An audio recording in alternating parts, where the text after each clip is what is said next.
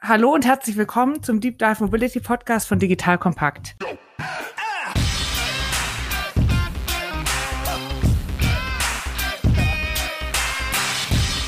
Mein Name ist Anja Händel. Ich bin Geschäftsführerin bei Diconium. Bei uns dreht sich alles um die digitale Transformation rund um die Themen Digital Commerce und Mobilität. Heute spreche ich mit Kalle Greven, dem Head of DB New Mobility. Für die Deutsche Bahn betreut er Beteiligungen wie Clever Shuttle, Callabike oder Yoki und sorgt dafür, dass die Fahrt nicht mehr am Bahnhof, sondern direkt vor der Haustür endet. Gemeinsam wollen wir heute über neue Mobilität und ihre Chancen sprechen. Wie können wir den ÖPNV durch Zusatzangebote attraktiver machen? Und was erwartet Nutzer heute eigentlich von guten Mobilitätsdiensten? Herzlich willkommen, Kalle. Vielen Dank, Anja. Also, Kalle, ich würde jetzt mal gleich losstarten zum Warmwerden mit einem kleinen Fragenhagel. Bist du bereit? Ja, klar. Super. Dann starte ich los. Auto oder Fahrrad? Am liebsten im Zug, aber sonst auch manchmal im Auto und manchmal mit dem Fahrrad. Auto oder Zug? Zug immer, wenn es möglich ist und Auto, wenn es nötig ist. Fahrrad oder zu Fuß? Zu Fuß. Ein oder besitzen?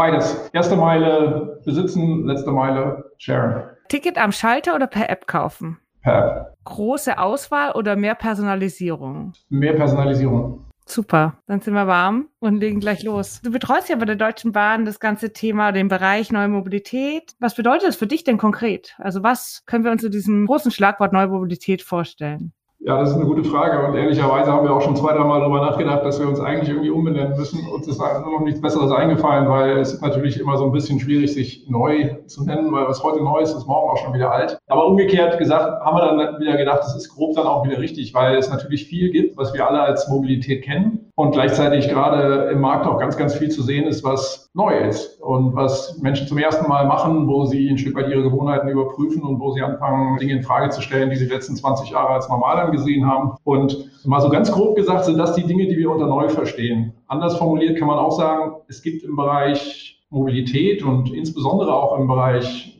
öffentlich geförderte oder öffentlich gestellte Mobilität im Moment ein riesiges Potenzial, Innovationen, die über die letzten vier, fünf, sechs Jahre entstanden sind, auf die Straße, auf die Schiene zu bringen, im Sinne von sie zu skalieren, sie wirksam zu machen. Also wir reden nicht mehr darüber zu sagen, wir müssen nicht eigentlich jetzt ganz viel neu entwickeln, sondern wir müssen das, was eigentlich schon zur Verfügung steht, mal konsequent auf die Straße und auf die Schiene bringen, um Menschen sozusagen im, im Bereich öffentliche Mobilität die nächste Brennstufe an attraktiven Angeboten machen zu können. Jetzt kommt ein kleiner Werbespot.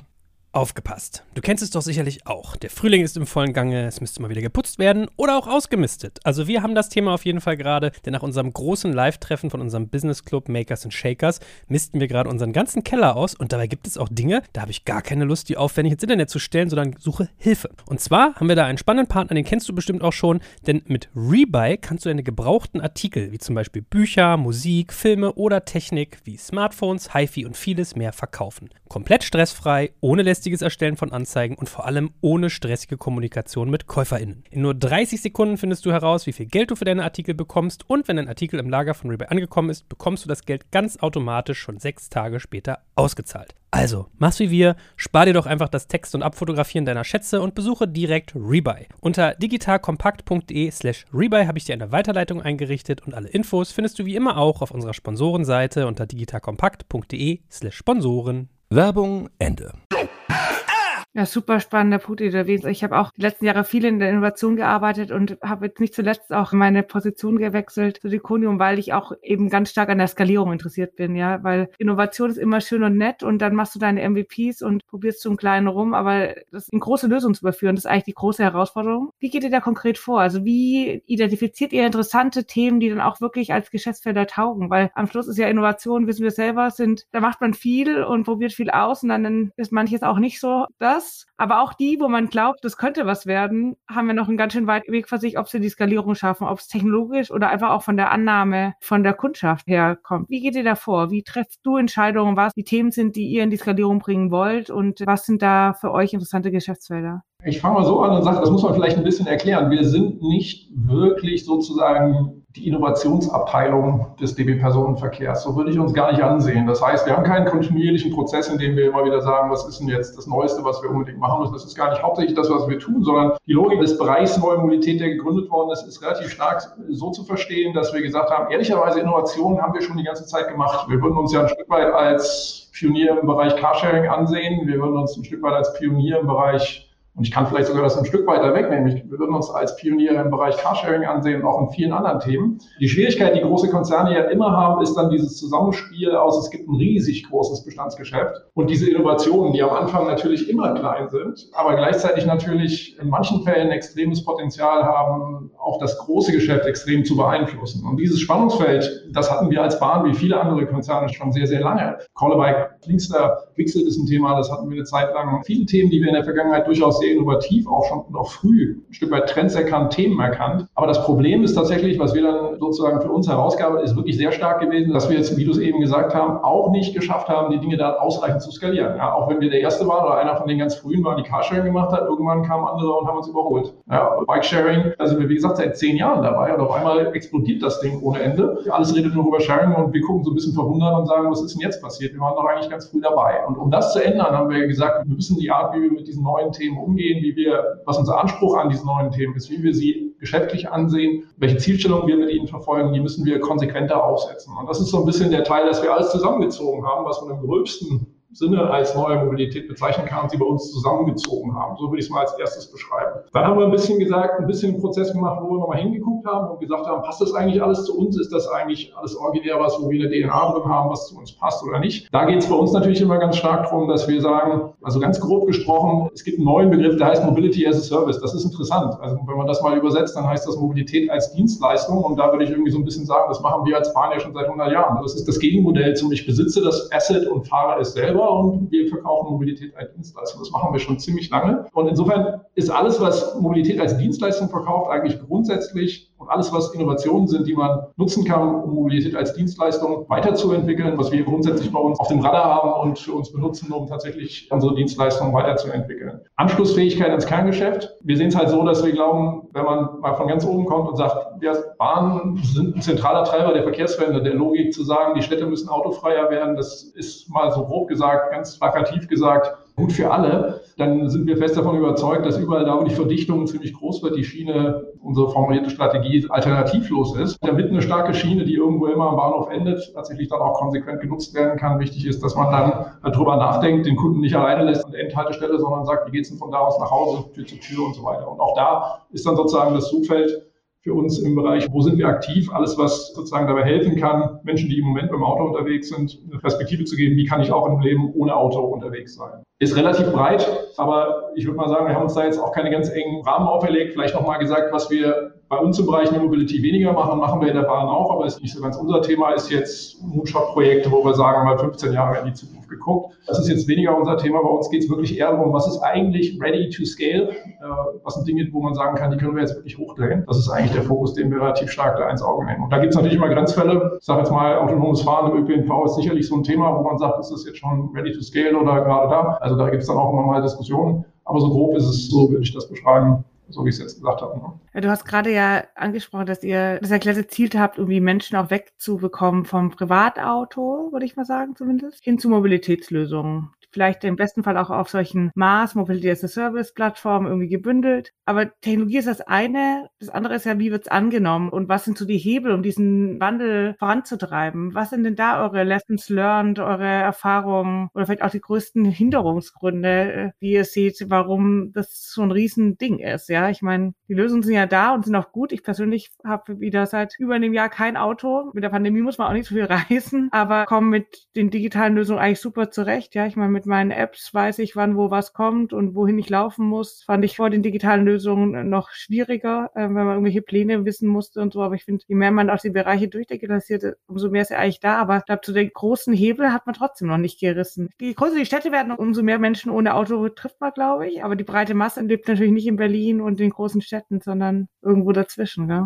Das ist, glaube ich, richtig. Ich glaube, das ist keine ganz einfache Aufgabe, die alle die, die sich da aktiv sind, hier vorgenommen haben. Man muss einfach mal sagen, okay, wir versuchen hier was Verhalten zu ändern, Gewohnheiten zu ändern, die sich auch über Jahrzehnte eingespielt haben, die auch ein Stück weit erzeugt worden sind. Das Auto als Symbol der Freiheit und, und als großes Ziel, wenn man 18 ist und wie auch immer, all diese Dinge, die in der Vergangenheit noch sehr, sehr präsent waren. Ich würde sagen, ein Stück weit wird sich das Problem rauswachsen, weil bei der jungen Generation hat sich da, glaube ich, schon enorm viel geändert, was jetzt mal so dieses Thema Image des Autos angeht, stellt sich aus meiner Sicht eine höhere Rationalität in Bezug auf das Auto ein und umgekehrt vielleicht manchmal eine etwas höhere Emotionalität in Bezug auf die anderen Verkehrsmittel, weil ehrlicherweise würde ich da fast sagen, das ist so der große Disconnect. Das Auto hat es sehr gut geschafft, natürlich auch mit riesigen Marketingbudgets über die letzten Jahrzehnte Emotionen zu erzeugen, Freude am Fahren, was weiß ich, was wir da alle kennen. Und das ist ja ein ganz, ganz emotionales Produkt, das individuelle Auto. Also ich sage jetzt mal auf jeden Fall für diejenigen, die sich dann irgendwie Neuwagen leisten können. Für den großen Teil wird es aber zunehmend auch ein sehr rationales Produkt. Und ehrlicherweise finde ich da diese Trends, die in der Automobilindustrie unterwegs sind, so im Sinne von Auto-Abo und so auch ganz spannend, weil die eigentlich ja mal die realen Kosten auch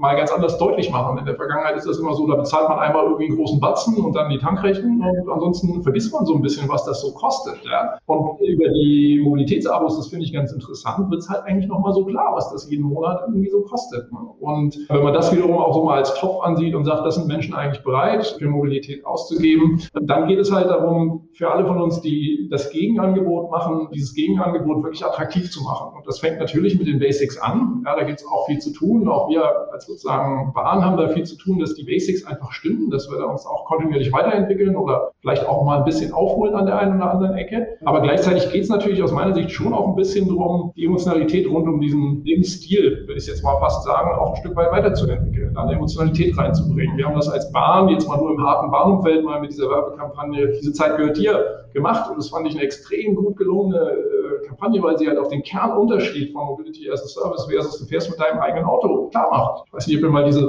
Reklame für autonomes Fahren von Volvo so eine frühe Phase gesehen habt, wo so ein Typ mit so einem dicken Auf seinem Lenkrad irgendwie arbeitet. Ja, das wurde so dargestellt, oh, guck mal, wie toll, du kannst jetzt einen dicken Aktenordner auf deinem Lenkrad haben, während dein Auto für dich fährt. Ja, jetzt doch noch einen Zug, da kannst du dir sogar noch einen Kaffee holen und wenn du willst, kannst du aufstehen und so. Ne? Also wir haben da ja eigentlich was. Ne? Und das ist jetzt nur dieses enge Beispiel. Ich würde auch weitergehen und sagen, wir haben da mal Statistiken, mir geht es natürlich endlos, aber sagen wir mal, Menschen in großen Städten, 60 bis 70 Minuten am Tag, wenn jetzt gerade nicht Corona ist, verbringen sie in der Mobilität.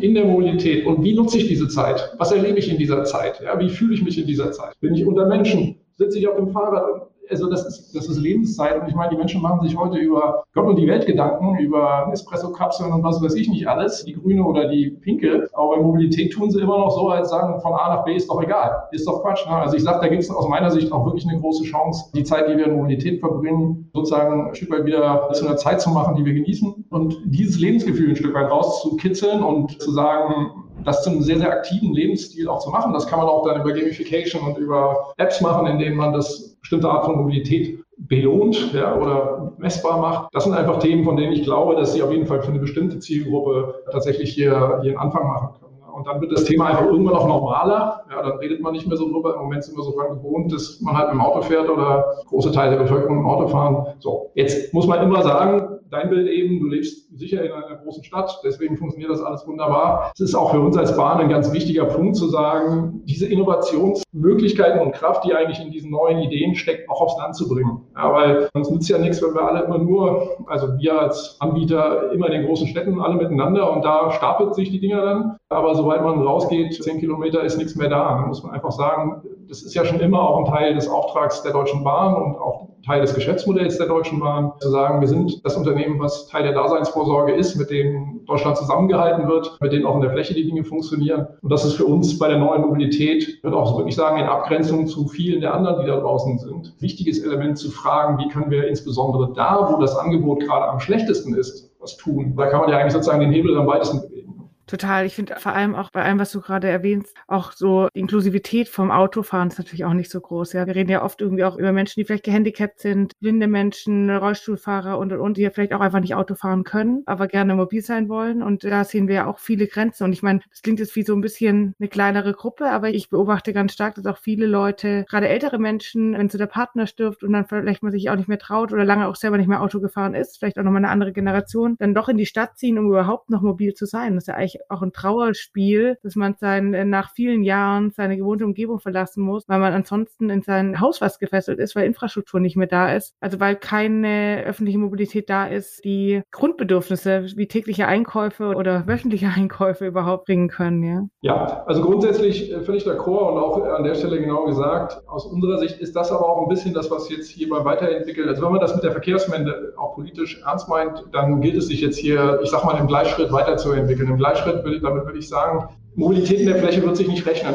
Eigenwirtschaftlich wird sie sich nicht rechnen, sondern es ist genauso wie im ÖPNV, wo es einfach so ist, dass wenn man die Fläche anbinden will, dann sind das keine Modelle, die ohne sozusagen den politischen Willen und ohne auch die politische Finanzierung funktionieren. Also wir bei Neuer Mobilität von der Deutschen Bahn sind konsequent auf die öffentliche Hand oder auf das auf ein Angebot an die öffentliche Hand ausgerichtet. Das heißt, wir betreiben die Dinge, die wir tun, nicht mit der Zielstellung, sie eigenwirtschaftlich zu finanzieren, weil wir immer sagen, wenn man das tun würde, wenn man nur das Fahrgeld nutzen würde, dann folgen alle der gleichen Logik und gehen in das Zentrum der Städte. Weil da sind die meisten Leute nur da hat man irgendwie überhaupt eine Chance. Ja, wir wissen alle, dass selbst da es dann in allermeisten Fällen nicht funktioniert. Und wir sagen, und selbst wenn es funktionieren würde, würde es dann nur ganz im Zentrum der Stadt funktionieren. Und darum geht es nicht. Es geht darum, tatsächlich auch in der Fläche neue Mobilität möglich zu machen. Und deswegen ist es dann eher so, dass man überlegen muss von den bestehenden Mitteln, die da sind, wie kann man dafür sorgen, dass diese Mittel noch effektiver eingesetzt werden, effektiver im Sinne noch mehr Mobilität fürs gleiche Geld und an der einen oder anderen Stelle. Und da muss man natürlich immer sagen, man kann da immer sozusagen in Absolutheit sagen, der Staat muss das alles bezahlen. Es geht darum, dass man politisch festlegt, wie viel will man bezahlen, ne? wie viel will man sich leisten. Und wir geben als Deutschland natürlich viel Geld für den öffentlichen Nahverkehr insgesamt aus. Es ist nicht so, dass da nichts passiert. Es ist eine Herkulesaufgabe, Deutschland insgesamt zu erschließen, die Fläche insgesamt zu erschließen. Ne?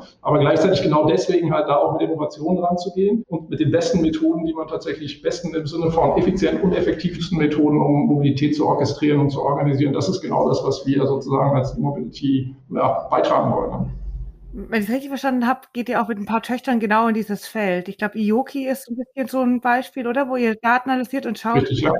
wo jenseits von so Ballungszentren eben auch Potenzial sein könnte, um vielleicht sowas doch wirtschaftlich vielleicht auch abbilden zu können und oder zumindest mal erste Testfelder jenseits von den großen Zentren zu allokieren. Ja, genau. Also Yuki ist sehr explizit so aufgestellt und ja, Yuki hat im Prinzip zwei große Geschäftsfelder und das fängt sozusagen damit an, dass wir über Yuki Analytics, ich sage jetzt mal im breitesten Sinne die Politik, die öffentliche Hand, wer auch immer das dann genau ist, der Landkreis, die Stadt sozusagen dabei beraten, wo ergänzende Mobilität Sinn macht. Also wo faktisch auf Basis von Mobilität, die man ja über Muster von Telekommunikationsdaten und so weiter heutzutage klar sehen kann, wo also viel Mobilität ist und gleichzeitig das öffentliche Angebot relativ überschaubar noch ist. Ja, da würden wir immer sagen, da gibt es grundsätzlich eine Herausforderung. Da sind die Leute dann angewiesen aufs eigene Auto. Das heißt, Yoki bietet ein Produkt an, mit dem man mit Yoki Analytics klar zeigen kann, wo eigentlich das öffentliche Angebot, das öffentliche Mobilitätsangebot im Moment die Nachfrage noch nicht trifft. Und im zweiten Schritt, was man tun kann. Also welche Formen von zusätzlicher Mobilität man anbieten kann. On-Demand-Mobilität, Bike-Sharing, Carsharing. Und im letzten Schritt erlaubt sozusagen dann das Yoki Analytics Set auch auf dieser Basis am Ende Prognosen zu machen, zu sagen, wenn man das Angebot umsetzen würde, wie viel CO2 kann man einsparen, wie viel Verkehrsverlagerung kann man tatsächlich erzielen. Das ist eines der Produkte, was Yoki macht. Und das zweite ist, dass sie selber tatsächlich die Plattform zum Betreiben von On-Demand-Systemen anbieten. Das immer als ein B2B oder B2G-Modell im Sinne von derjenige, der sozusagen die Fahrzeuge dann tatsächlich fährt, die Fahrer auf der Payroll hat, das ist sozusagen das kommunale Verkehrsunternehmen oder der Verkehrsverbund, wer auch immer äh, das gerade vor Ort ist. Und Yuki stellt die Software, mit der sozusagen das ganze äh, System betrieben wird, mit dem der Fahrer weiß, wo er hinfahren soll, mit dem die Abrechnung gegenüber dem Endkunden funktioniert und so weiter. Das ist sozusagen ein Plattformmodell, was wir da an der Stelle fahren. Also im Endeffekt setzen die Betreiber darauf auf, es ist im Endeffekt nur ein Backend, was sich gar nicht so im Frontend sichtbar macht, sondern was im Endeffekt nur verschiedene Dienstleister hat, ähnlich wie ich mir so eine Maß-Plattform auch vorstelle. Also stellt halt verschiedene Daten zur Verfügung. Genau, also es ist eigentlich das ganze Betriebssystem zum Betreiben eines On-Demand-Verkehrs von Customer-Facing-App zu Driver-App bis hin zu sozusagen Leitzentrale, in der man sehen kann, welche Fahrzeuge wo unterwegs sind und halt auch Unterstützung von Lademanagement und so weiter, alles was da so dazugehört. Vielleicht um das dann vollständig zu machen, wir haben ein zweites Unternehmen bei uns im Portfolio mit Clever Shuttle, was dann sozusagen ein Stück weit die Flipseite zu diesem Angebot ist. Clever Shuttle macht die Operations, also sprich, wenn eine Stadt sagt, ich will einen vollständigen On-Demand-Verkehr von null auf die Straße stellen, ich will auch mit den Fahrzeugen nichts zu tun haben, keine Fahrer bezahlen und so weiter, dann kommt bei uns die Kombination aus Yoki und Clever Shuttle zum Tragen, im Sinne, dass wir über Yoki die ganze Plattform, die ganze Software mitbringen und über Clever Shuttle die gesamten Operations vom Betriebshof bis Fahrzeugbeschaffung bis Fahrzeuglademanagement bis Drivermanagement, also sozusagen das volle Paket. Die beiden zusammen sind dann sozusagen ein volles Angebot, was eine Stadt sagen kann, ich will morgen losfahren und dann kriegen wir das fast hin. Super. Ich lebe gerade in Stuttgart und Clever Shuttle ist aus Stuttgart äh, wieder abgezogen, was ich sehr traurig finde persönlich. Und was ich auch äh, schon vor einem Jahr dann in der Diskussion hatte mit einer großen Mobilitätsrunde, weil wir halt gesagt haben, wie kann das sein, dass eben so tolle Angebote auch dann eben sich halt doch nicht durchsetzen. Was sind denn da die Themen? Ich nehme an, es hatte Gründe, warum wir euch dann aus Städten und Regionen zurückzieht. Was ist da das Hauptthema? Warum kann sich das nicht durchsetzen? Weil ich persönlich vermisse Clever Shuttle sehr, wenn es dich interessiert. Ja, also ich sorgen, dass Clever Shuttle in Stuttgart wieder da ist. Vielleicht mal einen Brief an Bürgermeister schreiben oder sowas. Also wir, wir stehen derzeit bereit. Also man muss das so sagen. Clever Shuttle ist da durch eine gewisse Evolution durchgegangen im Sinne von in der ersten Phase, wie viele andere auch auf der Straße und ich will mal sagen, extrem erfolgreich in Deutschland der größte, die meisten Fahrgäste und in den meisten Städten unterwegs gewesen. Und das kann ich jetzt nicht wirklich beweisen, aber ich wäre da relativ optimistisch, dass wir am Ende sozusagen auch es geschafft haben, diese Flotte, die wir zum Beispiel in Stuttgart und Leipzig hatten, so wirtschaftlich wie nur irgend möglich zu betreiben. Es bleibt aber dann dabei, dass man häufig pro Fahrerstunde, die man auf der Straße ist, es doch nur schwer schafft. Also wenn man die operativen Kosten deckt, dann hat man schon richtig viel erreicht, aber dass man die Zentrale noch finanziert, in der dann sozusagen die ganze Software und so weiter läuft, da braucht man dann schon ziemlich viele Städte. Und zweiter Punkt halt wieder, so wie eben gesagt, um das hinzukriegen, muss man häufig die Betriebsgebiete so auswählen, dass man dann am Ende des Tages effektiv häufig gar nicht mehr sozusagen Leute aus dem Auto rausbewegt, sondern man geht genau dahin, wo es schon extrem viel Mobilitätsangebot, Mobility as a Service Angebot gibt und man konkurriert dann eher mit den anderen Mobility as a Service Angeboten. Ne? Und erreicht gar nicht mehr hauptsächlich das Ziel. Also insofern ist für uns da so ein bisschen der Punkt gewesen. Also Wirtschaftlichkeit ist schwer darzustellen gewesen, muss man ganz klar sagen. Und zweitens ist halt so dieses Thema, selbst wenn, wo geht man dann hin? Was sucht man sich aus? Ist es eigentlich da, wo man am meisten erreichen kann? So, was wir, was uns das Management von Clever Shuttle da vorgeschlagen hat, ist zu sagen, lass uns konsequent auf B2G gehen. Der Markt ist massiv am Entstehen und sich massiv am entwickeln. Es kommen immer mehr Ausschreibungen raus, in denen die öffentliche Hand sagt, ich will ein solches Angebot realisieren. Und wir stellen uns, oder wir haben uns mit Clever Shuttle sozusagen konsequent so aufgestellt. Clever Shuttle hat sich konsequent so aufgestellt, genau diese Nachfrage zu bedienen und da sozusagen Angebote an die öffentliche Hand zu machen. Genau, wenn Städte oder Kommunen es anfragen, dort anzubieten, gemeinschaftlich. Genau, also B2G. Super. Und wie gesagt, man muss zu sagen, wenn Sie das anfragen, wir sind natürlich schon, also mit Yoki dann wiederum sehr aktiv dabei, den Städten auch zu zeigen, dass das enorm viel Sinn macht. Weil man einfach relativ gut zeigen kann, dass diese neuen Mobilitätsformen, also eine Sache ist klar, du hast dich gerade selber als Fan geoutet, das haben wir auch gesehen. Die Menschen nutzen das. Ne? Die finden es hochattraktiv, diese Services zu haben. Ne? Das heißt, es ist keine Frage, ob man es will oder nicht. Der Punkt ist so ein bisschen, wie man es tatsächlich auch wirtschaftlich rechtfertigen kann, sowas auf, auf die Straße zu bringen. Es würde auch jeder toll finden, wenn man jeden Morgen mit Porsche abgeholt wird. Das würde aber kein Mensch finanzieren. Ne? Ich sage, ich will jetzt keine, keine Seitenhiebe gegen einige von unseren Konkurrenten austeilen. Porsche ist ja keiner gefahren, aber Teil der Fahrzeuge, die so der oder andere eingesetzt haben, waren schon ziemlich teuer und man sagt, das macht keinen Sinn. Es geht schon darum, dieses System dann so auszutarieren, dass es sozusagen die Ergänzung des ÖPNVs ist und zu dieser Logik passt. Du hast eben Inklusion genannt. Es soll ja ein, Produkt sein, was sozusagen jetzt nicht für irgendwelche Eliten, sondern was sozusagen für den Durchschnitt des Deutschen tatsächlich einfach passt. Ne? Was ich bei Clever Shuttle so toll fand, war eben auch das Gesamterlebnis, ehrlich gesagt, weil ich finde es A, eine sehr, sehr gute App gewesen, aber B auch, da merkt man eben auch, was Wirtschaftlichkeit auch bedeutet, wenn man sich die leisten äh, will, weil ich nehme an, dass äh, Clever Shuttle nicht an den Fahrern spart, weil ich habe selten so freundliche, motivierte Fahrer erlebt wie bei Clever Shuttle. Es war nur ein paar Monate hier, aber ich habe gute Erinnerungen noch an die Fahrten, egal in welcher Form, egal ob Leute noch zugestiegen sind oder ich alleine drin saß, weil es einfach immer unglaublich freundlich war und auch immer so einen persönlichen Touch hatte. Ich weiß noch, dass ich einmal eingestiegen bin bin und dann steht irgendwie in der App schon drinne, bin Tierfan und dann hältst du der nächsten Kreuzung und du merkst dir, sagt, oh, da läuft gerade ein Hund und du denkst dir so, ja, genau, hatte ich ja gerade gelesen. Wo man eben auch so merkt, das ist ein, halt ein ganzheitliches Konzept, gell, was dann schon viel ausmacht und was ich glaube auch die schönen Seiten verbindet, weil es geht nicht darum, nur hochtechnische Lösungen zu bauen, sondern irgendwie auch Mobilität als Erlebnis irgendwie so zu haben. Egal, ob du jetzt gerade mal was lesen willst oder ob du irgendwie einen Smalltalk haben willst, das ist wie so ein guter Friseur.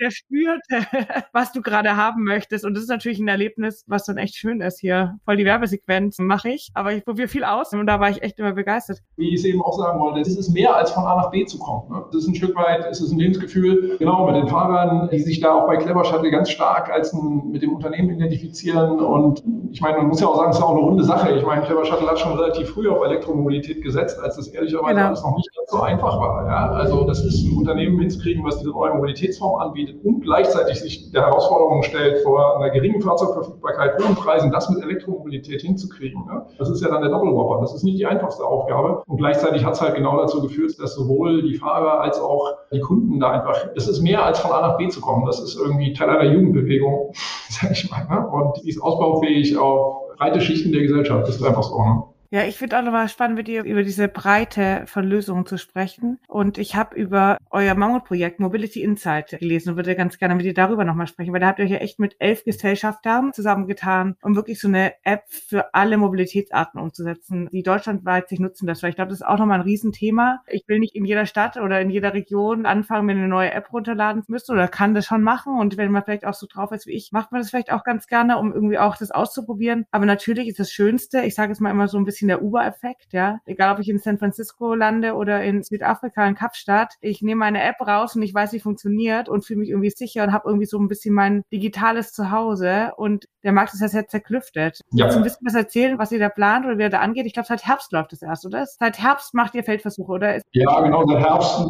sind wir offiziell auch Gesellschafter geworden. Wir machen schon relativ lange mit. Also Mobility Insight ist ja eine Initiative, die sozusagen, ich will mal sagen, ein Stück weit unter der Federführung auch des Verbands der deutschen Verkehrsindustrie gestartet ist, stark getrieben von ein paar großen Partnern, insbesondere RMV, also Rhein-Main-Verkehrsverbund, Münchner Verkehrsgesellschaft und auch wir als Bahn sind da früh mit dabei gewesen. Einige andere, die sich sozusagen so ein bisschen als Initiatoren hervortun und, und sagen, wir müssen das stemmen. Grundidee, genau wie du es eben gesagt hast, das wird auch häufig ja als eine Vernetzungsinitiative bezeichnet. Das Grundproblem, ich brauche es nicht zu wiederholen, so wie du es gesagt hast. Klar, Menschen sind viel da, wo sie wohnen und zu Hause, aber dann fährt man halt auch mal eine andere Stadt und jedes Mal eine andere App und sich wieder neu anmelden und neue Kreditkartendaten eingeben und was weiß ich nicht alles ist. Wozu? Ja, ist das wirklich notwendig? Da von allen erkannt, ganz klar die Chance, das zu ändern. Und gleichzeitig muss man halt sagen, ja genau, du hast es zerklüftet, glaube ich, gerade genannt. Die deutsche öffentliche Mobilitätslandschaft ist zerklüftet. Es ist ein Stück weit kleinteilig, politisch auch organisiert. Da gibt es auch gute Gründe, weil Mobilität dann halt wieder vor Ort stattfindet und den lokalen Bedürfnissen auch gerecht werden muss.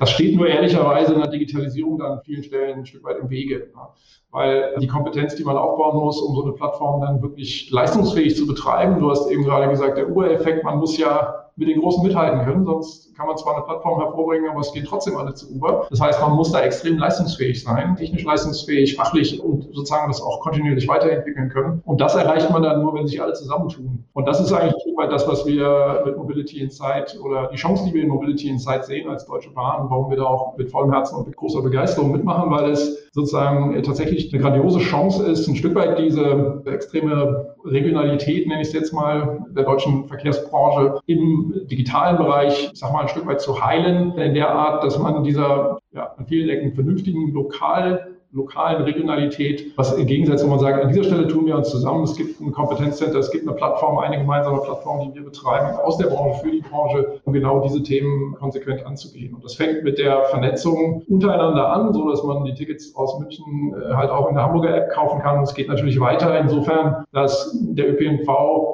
im engeren Sinne sozusagen natürlich das Rückgrat der Mobilität ist, aber dass es dann auch darum geht, konsequent Multimodalität mit abzudecken, erste, letzte Meile und andere Alternativen mit drin zu haben. Ne? Ja, total spannend. Man tendiert ja immer so ein bisschen dazu, zu überschätzen, was in einem Jahr möglich ist und äh, zu unterschätzen, was in zehn Jahren von heute an möglich ist. Deswegen würde ich dir gerne so eine Frage in der Zeit dazwischen nochmal stellen, bevor wir zum Ende kommen von dem super interessanten Gespräch. Werden wir in fünf Jahren noch über neue Mobilität sprechen? Und wenn ja, wofür wird neue Mobilität dann stehen? Puh. Ich mache mir auch lieber Gedanken über die nächsten zwei Jahre als über die nächsten fünf. Ja, ich glaube, wir werden auch in fünf Jahren noch oder wieder, vielleicht wird zwischendurch mal eine, für eine Zeit wieder ruhiger, äh, kurz ruhiger, aber wir werden wieder über neue Mobilität reden. Und ich glaube, dieses ganze Thema autonom mit dem extrem disruptiven Potenzial, was das nochmal wird, auch, wird so im Zeitraum von fünf Jahren oder in fünf Jahren wird es auf jeden Fall ein Thema sein, was wir intensiv diskutieren werden, weil es eigentlich alles nochmal fundamental in Frage stellt. Und für jeden, der das so sieht, gilt natürlich auch jetzt schon, sich ein bisschen darauf vorzubereiten und sich zu fragen, was heißt das für mich und für mein Geschäftsmodell? Und das tun wir natürlich an der Stelle da auch. Aber gleichzeitig gilt es halt auch zu sagen, sich jetzt nur um in sechs Jahren zu kümmern, dann man muss auch die Dinge jetzt auf die Straße bringen, sonst steht man in sechs Jahren nicht gut da. Also insofern, ich glaube, wir werden auch darüber neue Mobilität reden. Und ich denke, ganze Thema Autonom wird ein zentraler Treiber werden. Ich bin ja auch ein großer Fan von autonom, weil ich glaube, auch jeder Schritt dahin bringt uns mehr Sicherheit in unsere Mobilität, weil es ja im Endeffekt erstmal die Sachen sicherer macht. Deswegen müssen wir nicht erst in fünf Jahren drüber nachdenken, sondern jeden Tag dran arbeiten, dass es dann in fünf Jahren kommt. Finde ich einen super guten Aspekt. Super, du, dann haben wir es auch schon fast geschafft. Ich habe ähm, noch eine letzte Bitte an dich, und zwar, ob du mir den folgenden Satz vervollständigen könntest. Mobilität bedeutet für mich. Mobilität bedeutet für mich, ja, Lebenszeit. Lebenszeit. Mobilität ist Lebenszeit und so sollte man sie verstehen. Es geht nicht nur darum, von A nach B zu kommen, sondern es geht um die Zeit, die man in der Mobilität verbringt. Ich hatte es vorhin schon mal gesagt, das ist für viele von uns jeden Tag doch ein erheblicher Teil des Tages, als eine Zeit anzusehen, in der man was erleben kann, in der man was gestalten kann. Und um diese Gelegenheit, diese Option sehr aktiv wahrzunehmen, dazu versuche ich mich einzuladen, mich wirklich zu fragen, wie mache ich das jetzt? So, so oder so. Und für uns als Unternehmen gilt es, diese Wahl für die Kunden ganz einfach zu machen in den Digitalprodukten, die wir anbieten und sie ein Stück weit auch dazu einzuladen, das zu tun. Und äh, dann, glaube ich, hat man mal wieder ein Achtel bis ein Zehntel des Tages zu einem besseren Teil des Tages gemacht, als wenn man nicht drüber nachdenkt. Super. Dann danke ich dir, Kalle, für die Lebenszeit, die du in diesen Podcast investiert hast, weil ich glaube, also meine Lebenszeit hat es bereichert. Ich fand super spannend, die Aspekte zu sehen und was ihr dort treibt, um mir mehr Lebenszeit zu schenken, wenn ich unterwegs bin, äh, die ich finde bessere Dinge als irgendwie den nächsten Anschluss suchen oder den im Stau stehen oder whatever investieren kann. Genau. Vielen lieben Dank für das schöne Gespräch. Vielen Dank für die Einladung, Anja. Hat mir Spaß gemacht. Danke dir. Mir auch. Bis hoffentlich bald mal wieder. Ciao.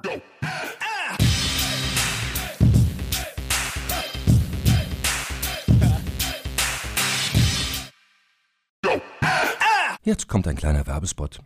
Aufgepasst! Wenn man so darüber nachdenkt, hängt die Leistung eines Unternehmens oft von der Qualität der sogenannten Digital Experience ab, die man Kundinnen und Mitarbeitenden bietet. Wenn deine Apps, Websites oder andere Benutzererfahrungen zu verwirrend sind, werden deine Kundinnen nicht lange bleiben und wahrscheinlich nichts von dir oder sogar von deinen Mitbewerbern kaufen. Und genauso ist das auch bei deinen Mitarbeitenden. Wenn sie zu frustriert oder überfordert von der Software sind, die sie nutzen sollen, leidet die Produktivität natürlich stark darunter. Und unser Partner Pendo ändert das. Mit Pendo bekommst du die All-in-One-Plattform für die Digital Experience damit du deine NutzerInnen besser verstehen kannst und erkennst, wo es Schwierigkeiten gibt. Pendo kombiniert nämlich Produktanalysen, In-App-Anleitungen, Benutzerfeedback und Session-Replays, damit du die Softwareerlebnisse für alle KundInnen und Mitarbeitenden verbessern kannst. Über 10.000 Unternehmen nutzen Pendo jeden Tag, darunter einige der innovativsten Organisationen der Welt. Und wenn du also auch Pendo nutzen willst, schau doch einfach mal unter digitalkompakt.de slash Pendo, schreibt sich P-E-N-D-O, vorbei.